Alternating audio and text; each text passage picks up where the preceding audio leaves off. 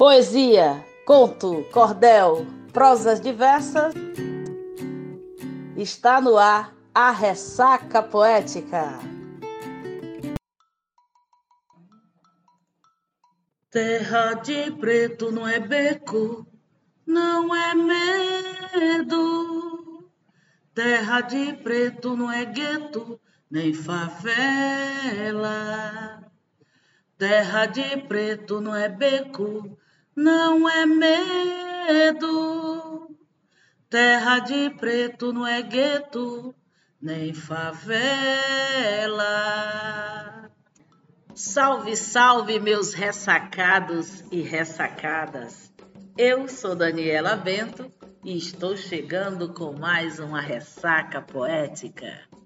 Dando sequência à nossa série Novembro Negro, que marca e celebra o mês da consciência negra, Hoje conversaremos sobre a Lei 10.639, que tornou obrigatório o ensino de história e cultura afro-brasileira e africana em todas as escolas públicas e particulares do ensino fundamental até o ensino médio no Brasil.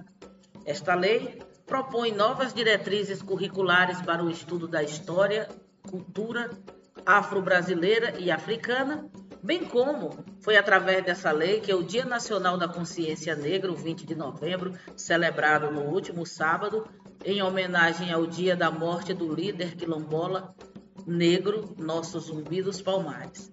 A data, o mês de novembro, é marcado pela luta contra o preconceito racial no Brasil. Para conversar conosco sobre esse tema, contamos com a participação da pedagoga e especialista em gestão escolar Iva Mello, que é professora da rede pública do estado de Sergipe, que vai, portanto, conversar aqui conosco sobre a importância do mês, sobre os desafios para as escolas ainda postos, né? Apesar de ser uma lei aí do ano de 2003, a Iva vai trazer para nós aí esse panorama, o seu olhar, como que ela analisa a importância desse mês e como que a escola onde ela trabalha, o Centro de Excelência 28 de Janeiro, vem aí atuando no enfrentamento e no desdobramento dessa lei dentro do fazer pedagógico dessa escola. Então, Iva, muito obrigada pela sua presença, muito obrigada pela sua contribuição. Fique à vontade, os microfones do Ressaca é seu e a gente agradece imensamente a sua participação que muito enriquece, que muito é, engrandece o nosso Ressaca Poética. Nesse mês de novembro, já passaram por aqui o debate sobre os desafios e a importância do mês da consciência negra para os povos dos quilombos. Já passou por aqui também é, a importância do mês, os desafios, a, a resistência dos povos de terreiros.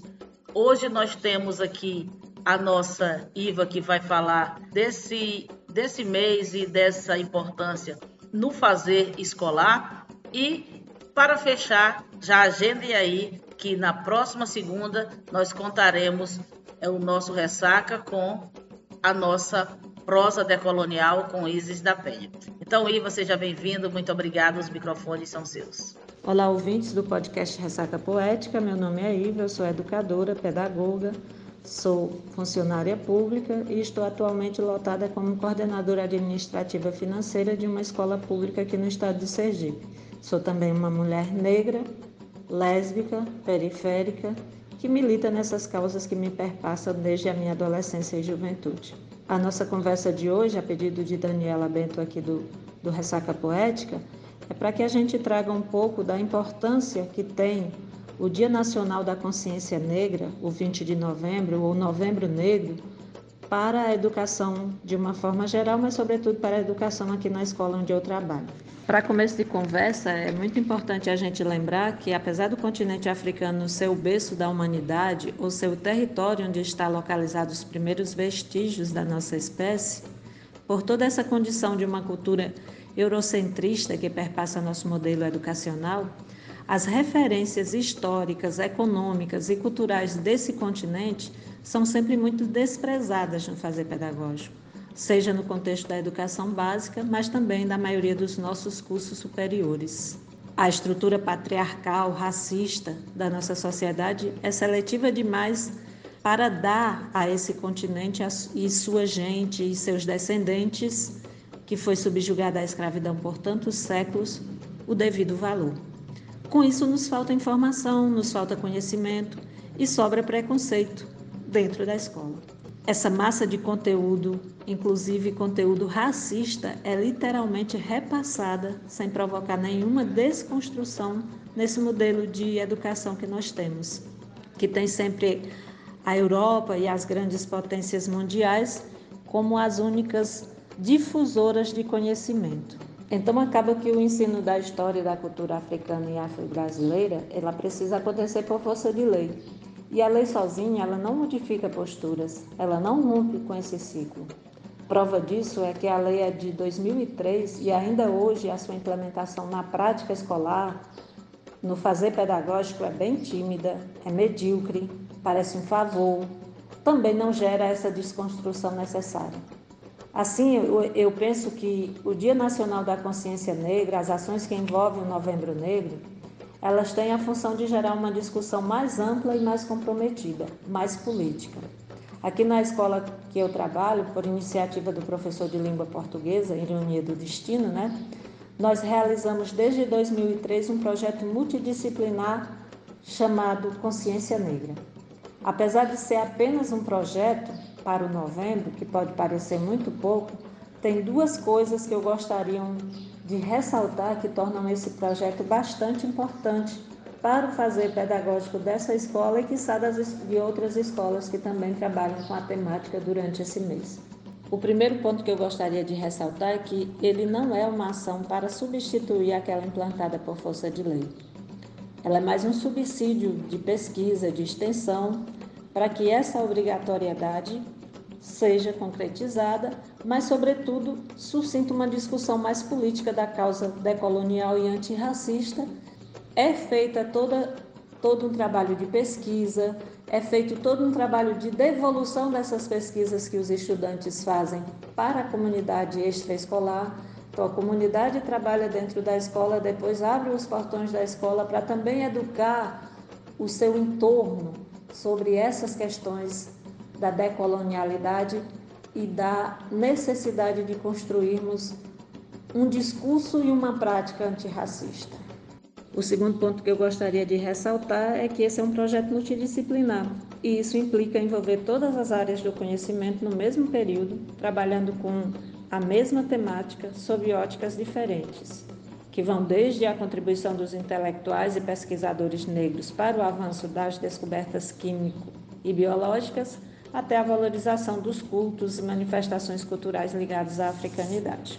Dessa forma, é um período ainda bastante curto, né, um mês, mas é um período em que os estudantes e os professores buscam pesquisar e construir conhecimento desfocando-se desse eurocentrismo e perpassando esse universo periférico que é o continente africano, mas também as nações colonizadas, onde as populações afro foram escravizadas, depois descartadas, desconsideradas em suas contribuições intelectuais, econômicas e culturais, que é uma realidade brasileira, mas é uma realidade também de muitas outras nações colonizadas, onde a mão de obra, a mão de obra escrava foi utilizada e essa mão de obra vinha sobretudo dos países do continente africano.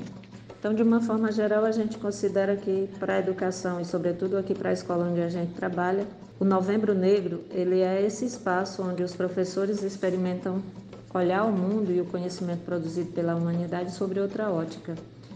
E isso, embora ainda seja pouco, é por meio desse tipo de ação que a gente pode avançar na Lei 10.639-03 e por onde a gente pode fazer uma escola menos racista, menos colonizada e mais comprometida com nossas lutas, com a luta do povo negro brasileiro e, sobretudo, uma escola que considera o conhecimento produzido pela humanidade de uma forma geral e não tendo como especificidade a classe dominante.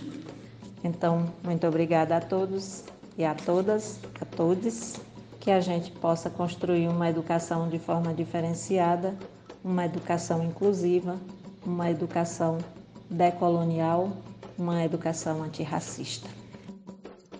Então é isso, nós agradecemos a Iva. Acho que a ideia é essa, que a gente possa pensar uma sociedade, uma escola, um universo onde as pessoas possam viver harmoniosamente e aonde o pensamento, as contribuições de todas as matrizes que fundaram este país possam ser consideradas na, na mesma proporção.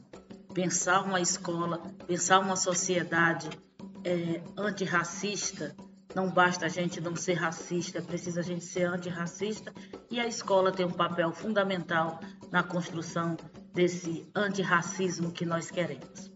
Para eu me despedir de vocês, eu quero fazer um poema de minha autoria que penso que dialoga com isso que a Iva nos trouxe, né? Que é essa violência, que é esse impacto, que é essa essa subordinação do pensamento eurocêntrico sobre nós. E aí eu disse assim: meu sangue todo jorrado, seu gatilho em mim mirado, preconceito disparado. Mesmo no chão baleado, já não sofro mais calado. Nosso grito é desentalo da angústia que tu não vês. Eu conjugo o verbo ser, consciente a enegrecer, seu português excludente. Guarde sua alma branca, vista minha pele negra, liberte a sua mente dos grilhões da escravidão, de me querer mulatinha para pilotar seu fogão. Nem disfarce seu racismo, buscando justificar a consciência humana e a negra silenciar. Queremos ler na escola, mais Lélia, menos Olavo, ter no nosso abecedário a inclusão português. Então é isso, a gente é, deseja que tenhamos uma semana de luz, uma semana iluminada, uma semana de muito axé. E eu aguardo vocês na próxima segunda. Eu sou Daniela Bento, estive com vocês em mais uma ressaca poética. Lembrando que vocês podem contribuir com esse podcast compartilhando este podcast, convidando um amigo, uma amiga para ouvir e seguir o nosso podcast, nos seguindo nas redes sociais, no nosso Instagram, arroba daniela.poeta, arroba ressaca.poética ou contribuindo com qualquer valor no nosso Pix para que a gente possa cada vez mais aprimorar e deixar esse podcast mais lindo, mais maravilhoso e com mais qualidade para vocês.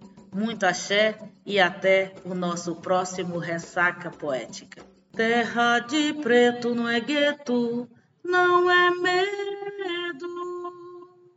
Terra de preto não é beco, nem favela. Terra de todos é uma, pra plantar e pra colher, pra germinar e parir, pra nascer, viver, morrer. Canta negro, dança negro, quero ver tambor rufar. Teus direitos conquistados, ninguém vai poder roubar. Mas terra de preto não é gueto, não é medo. Terra de preto não é beco, nem favela.